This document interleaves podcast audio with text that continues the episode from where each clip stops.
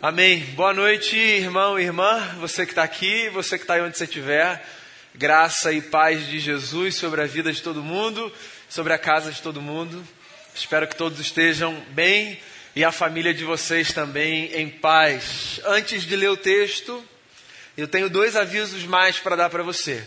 Primeiro, uma lembrança de uma agenda já cotidiana nossa, na verdade, uma agenda mensal nossa, mas bastante importante, que é o nosso café das nove. Próximo domingo, às nove horas da manhã, a gente tem um café delicioso aqui na igreja. Se você tem o costume de vir à noite, mas deseja participar desse café, se programe para estar com a gente no próximo domingo, todo último domingo de cada mês, nove horas da manhã certo? Se você está assistindo a gente, vem de manhã, próximo domingo, 9 horas. Você pode trazer, se você puder, obviamente, algum item para nossa mesa comunitária. A gente faz uma mesa linda ali embaixo e tem um tempo de comunhão.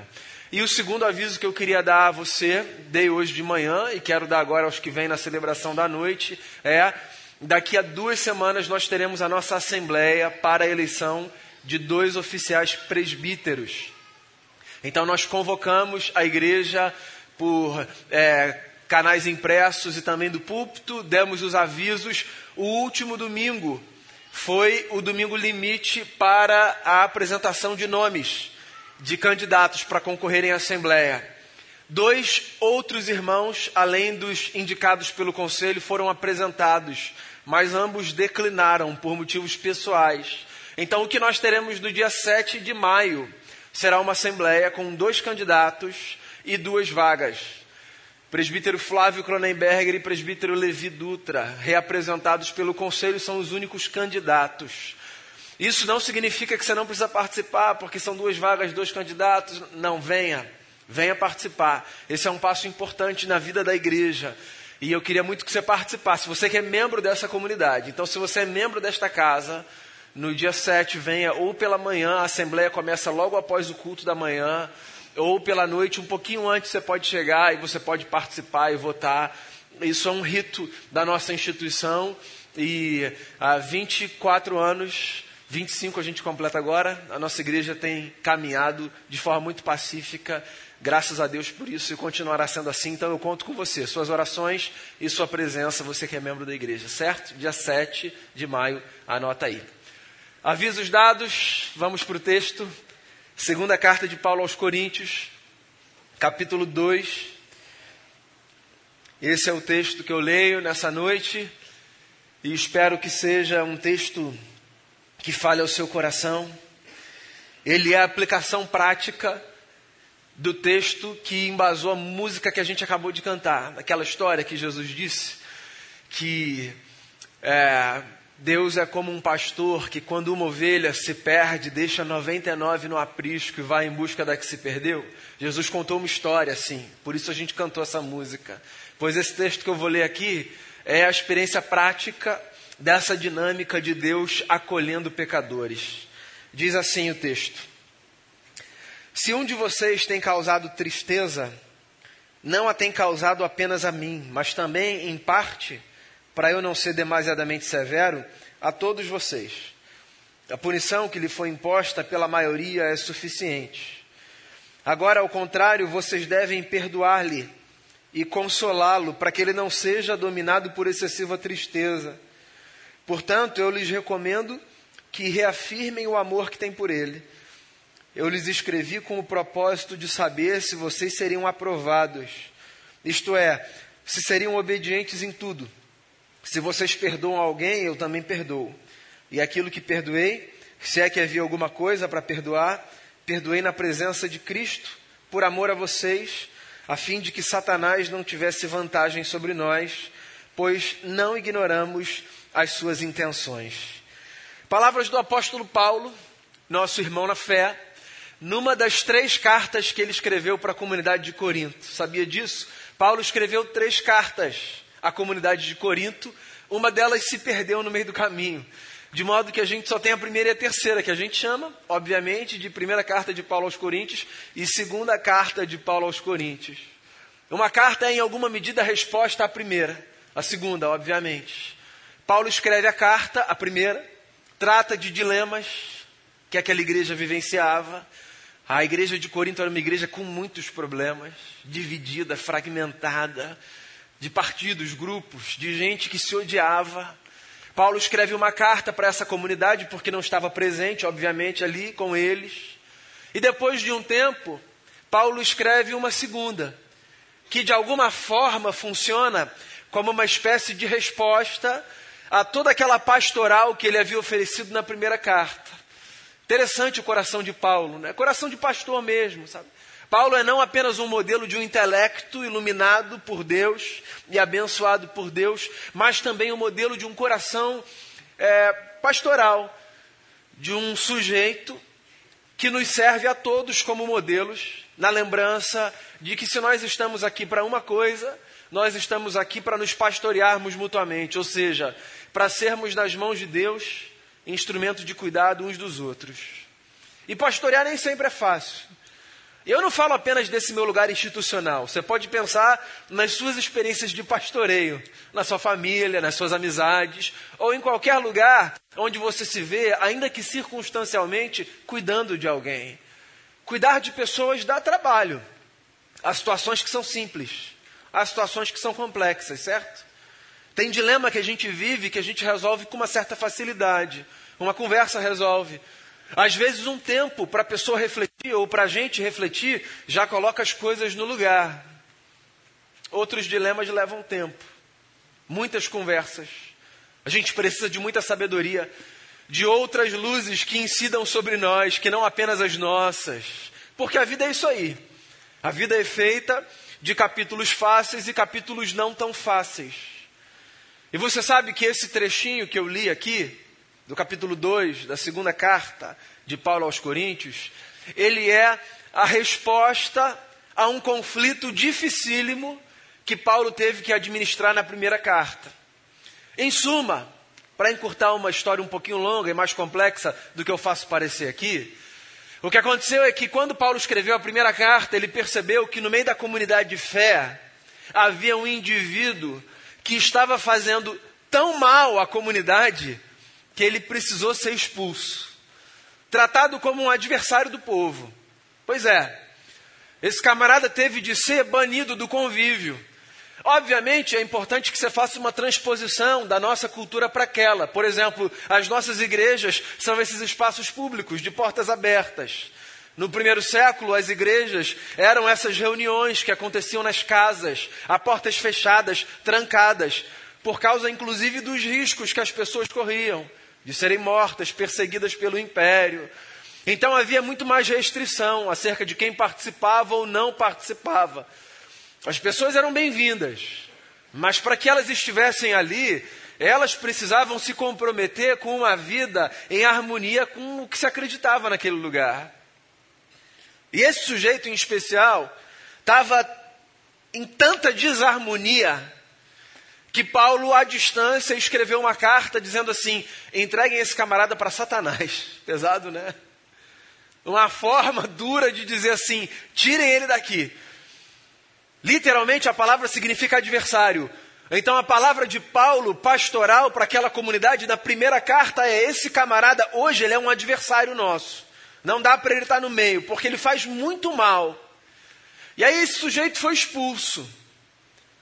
Mas o texto deixa claro, nas duas cartas, que o sujeito foi expulso com vistas ao arrependimento. Arriscado, eu sei, mas essa foi a condição do Paulo. De dizer, vamos privar esse camarada da comunidade para ver se a ficha cai e se ele se arrepende e volta. E não é que o cara voltou. Porque aqui na segunda carta, o que a gente tem é Paulo não apenas lidando com o sujeito, mas com a comunidade que ficou. E dizendo assim para a comunidade: agora que vocês já fizeram o que vocês fizeram, deixando esse camarada fora e rogando para que Deus, nessa distância, lhe falasse ao coração, agora que vocês viram que esse sujeito mudou, e não precisa mais ser considerado um adversário, agora o dever de casa é de vocês. O que, que vocês vão fazer com esse pecador arrependido? Essa é a pergunta que repousa sobre esse texto. E é a pergunta que deve repousar sobre a nossa consciência. O que, que a gente faz com um pecador arrependido? Antecipando o final da história, é muito bom que ao tentar responder a pergunta, o que, que a gente faz com um pecador arrependido, antes da gente pensar no fulano, que cabe perfeitamente no pecador arrependido, a gente pense na gente, certo? Porque a igreja é a comunidade dos pecadores arrependidos. Então a pergunta não é o que, que eu vou fazer com o outro.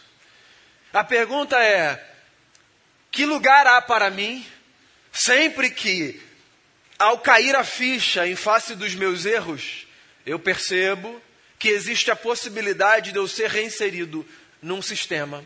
A igreja, a família, a amizade. Essa pergunta é importante. Porque o Evangelho de Jesus tem nessa dinâmica a sua pedra angular. Não sei se você sabe disso. Mas o Evangelho de Jesus é essa experiência de vida que faz com que tudo seja possível a partir do arrependimento. E eu acho isso muito interessante, ainda que desconfortável. Acho interessante porque, um, isso nos nivela todos por baixo. Que qual é a pessoa aqui, vai, que em sã consciência, se tiver que pensar num pecador que necessita de arrependimento, pensará nos outros e nunca em si.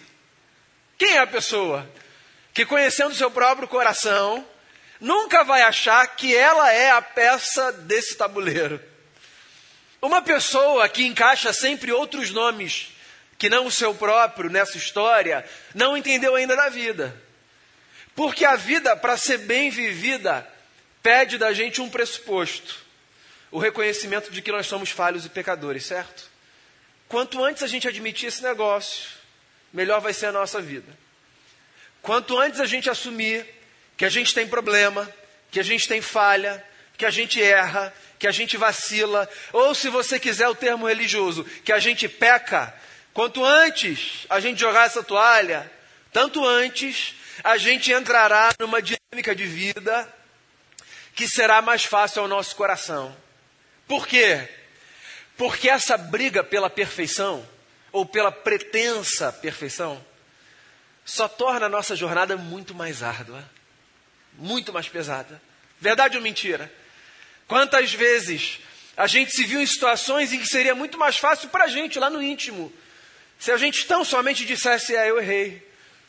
Mas a gente fica ali tentando sustentar um negócio que não é real, por um orgulho que não precisa ser sustentado. E a gente gasta um tempo, gasta uma gordura sendo queimada desnecessariamente, porque a gente quer bancar para alguém, ou para a gente, ou para o mundo, ou para outras pessoas específicas que a gente está certo, porque a gente precisa estar tá sempre certo. Esse negócio é cansativo, né? Não é bom. Você saber que existe na vida a possibilidade de você admitir que errou, sem que você seja exterminado por isso. Não é libertador? O direito ao erro não é um incentivo. É só o reconhecimento de que ele é possível, porque não há outra possibilidade de vida para a gente que não uma vida que contemple o erro. A gente erra, ponto. Eu gosto muito, por exemplo, de quando Paulo, numa de suas cartas, diz assim: dos pecadores que existem, eu sou o pior. Gosto muito disso. Não é Paulo ali jogando uma espécie de falsa modéstia, sabe? Querendo dizer que é melhor, assumindo que é pior para as pessoas falarem assim: nossa, Paulo é tão humilde, né? Não é isso não. É Paulo estabelecendo um princípio de vida importantíssimo para a gente.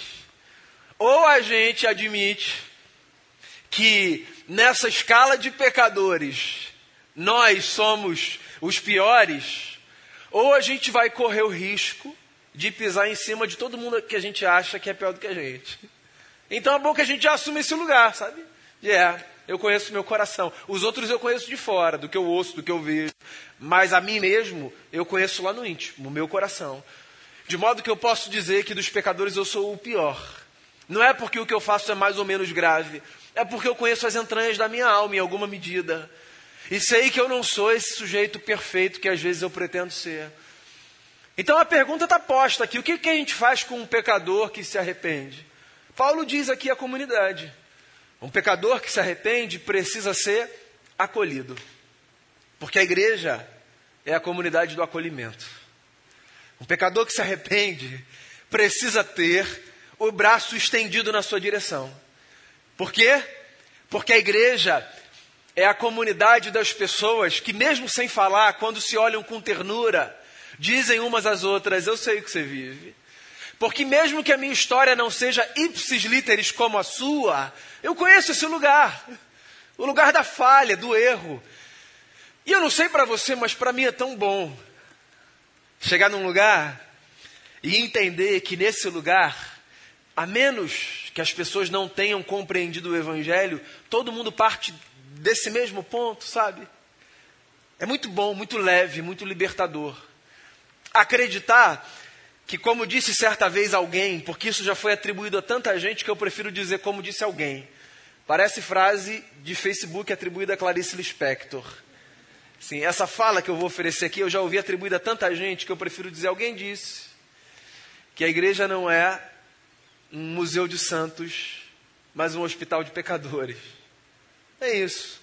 A igreja não é a comunidade que reúne gente, que apresenta o seu troféu, dizendo: Olha como eu sou melhor, olha o que eu já consegui, olha como eu me aproximei. A igreja é esse ajuntamento de homens e mulheres que reconhecem suas falhas e que dizem assim: Eu preciso melhorar. Tem espaço para mim? Eu quero acertar a vida com Deus. Será que eu posso? Tem lugar? E você sabe que quando a gente entende esse negócio é absolutamente maravilhoso, porque eu não sei se essa é a sua experiência, mas tem muita gente que foi religiosamente educada, acreditando que para pertencer e para estar precisa garantir um certo nível, um certo grau.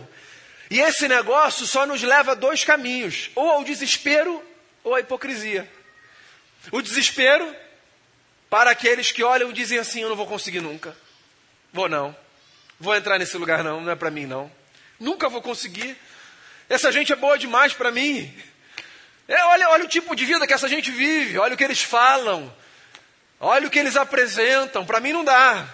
Então tem gente que vem para esse lugar da angústia, do desespero. Quantas vezes, quantas vezes, irmãos e irmãs, eu já recebi gente no gabinete, ou nesses gabinetes fora daqui, sabe, essas conversas que acontecem por aí, de gente que me dizia isso. Eu queria tanto, mas não dá, cara. Com o que eu já vivi, com o que eu já fiz, com as escolhas que eu já fiz na vida, com as besteiras que eu já fiz, Daniel, não dá, esse negócio não é para mim. E dá vontade de entrar na cabeça da pessoa, sabe? É que esse lugar é um lugar que a gente não acessa. Mas dá vontade de dizer, claro, que dá para você. Na verdade, é para você, é para gente, é para todo mundo. Não foi isso que Jesus disse na música que a gente cantou? Que Deus é assim. Deus é movido por uma paixão por gente que se perde. De tal forma que ele vai em busca de todo mundo que está perdido para dizer: volta para cá, o que, que você está fazendo com a sua vida? Eu acho que o problema está no fato de que a gente prefere fazer com que a igreja seja esse museu de santos, ainda que isso custe o desespero de alguns, ou a hipocrisia de outros. Porque tem isso, né? Se a igreja é esse lugar de gente perfeita, vai ter um que vai ficar desesperado e vai ter outro que vai deixar aquele desesperado. Certo? Porque ele está do alto de uma espiritualidade assim tão inalcançável. E ele se alegra tanto com isso, sabe? De ver que os outros estão ali, se esforçando sem conseguir. Ele está ali, ele tem uma satisfação nesse negócio de mil cairão à sua direita, dez mil à sua direita, à sua esquerda, tu não serás atingido, sabe? Esse negócio de o que importa é que eu fique aqui. Inclusive, se todo mundo puder cair, até melhor, porque destaca mais ainda a minha permanência. Você não, você é uma pessoa equilibrada, mas tem gente por aí assim. Pode acreditar. É doido isso, né? Esse negócio da gente da gente querer pretender que a gente é mais do que os outros. É doido porque isso rouba a nossa energia de vida. A gente não está nessa competição. A igreja não é esse lugar da competição, de quem é mais, quem é menos. Na segunda a gente conversou um pouco sobre isso, né?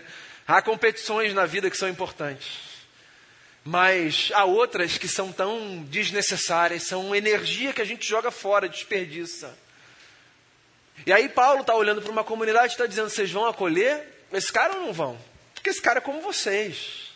Inclusive, se vocês não acolherem o camarada que entendeu o que o Evangelho pode fazer, que é regenerar um coração arrependido, vocês vão empurrar esse cara para morrer de tristeza. E a igreja não é a comunidade que empurra as pessoas para morrerem de tristeza. A igreja é a comunidade que oferece a esperança que devolve a alegria, não é isso? De modo que para qualquer pessoa, o nosso recado precisa ser sempre: claro, Deus acolhe você porque Deus te ama. Não, não, não, mas eu fiz isso, mas eu fiz aquilo. Fica tranquilo, Deus acolhe você porque Deus te ama. Não, mas olha só a minha vida. Não, mas Deus acolhe você porque Deus te ama. Porque se não é assim que a gente está dizendo, é que existe alguma coisa que a cruz não conseguiu dar conta. E aí é um problema teológico que você resolve aí com o seu pastor. Pois então tem alguma coisa que é grande demais para a cruz dar conta? Ou a cruz é a notícia de que Deus estava em Cristo nos reconciliando com Ele, nos perdoando dos nossos pecados e nos oferecendo esperança de uma nova vida? Então Paulo está dizendo para a comunidade: acolham em amor, por uma razão, inclusive. Paulo termina dizendo: se vocês não forem a comunidade que acolhe em amor o pecador arrependido, sabe o que vocês vão fazer? Vocês vão dar vantagem a Satanás. É como se ele estivesse dizendo assim: se vocês não entenderem que a igreja tem no seu tabuleiro espaço para essas peças que são o pecador arrependido, vocês vão jogar como quem joga para o adversário. Eu acho que esse é um negócio que precisa povoar a nossa mente, habitar a nossa mente que, que a gente faz com quem chega perto da gente? Institucionalmente e fora por aí. Igreja que somos fora das quatro paredes, certo? O que, que a gente faz? A gente traz as pessoas para Cristo? Ou a gente entrega as pessoas para o diabo? Essa palavra assustadora e tal, né? Mas em outras palavras, é o que, que a gente faz? A gente diz, vem, Deus te ama também. Ou a gente diz, ô oh, amigo, desculpa, o amor é até grande, mas não é tão grande quanto a gente imaginava. Acho que não dá mais ninguém aqui, não. Pois então, Paulo está aqui fazendo uma pergunta. O que, que a gente faz com o pecador que se arrepende? A resposta tende a variar. Se o pecador que se arrepende for o outro, dependendo de quem fosse outro, a gente vai dizer: ah, finge que não aconteceu, ou vai dizer, claro, venha, mas e se o pecador for a gente? O que, que a gente quer ouvir? A gente quer ouvir todos os dias que Deus está com seus braços estendidos na nossa direção para nos perdoar e nos acolher e nos reinserir nesse tabuleiro que é a igreja. Então, amigo e amiga, que dentro das quatro paredes e fora das quatro paredes, sendo igreja aqui e por onde você for, que você faça parte desse jogo que a igreja joga, um bom jogo. Esse jogo que dá às pessoas uma notícia. A notícia de que para mim, para você e para todo mundo existe a possibilidade de arrependimento, de reinserção e de pertencimento. Porque a igreja, até onde eu sei, não é esse museu de santos. A igreja é e sempre será esse hospital de pecadores. Então, assim como houve um dia um lugar vago à mesa para mim e para você, que haja sempre um lugar vago à mesa para cada pecador arrependido que deseja recomeçar a sua vida aos pés de Jesus. Porque Deus é assim. Deus é como um pastor que, tendo cem ovelhas no seu rebanho, quando percebe que uma se perdeu, deixa 99 no aprisco e vai em busca daquela que se perdeu. Porque é isso. O coração de Deus é movido por esse desejo de nos acolher a todos e todas nessa grande família que é a Igreja de Jesus. Que haja lugar sempre para mim, para você e para quem for, porque é isso que faz com que a nossa vida tenha sentido todos os dias. Amém? Vamos fazer uma oração.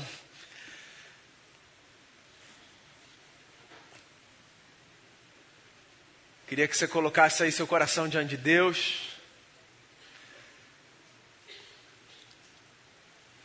Fizesse uma oração aí no seu lugar.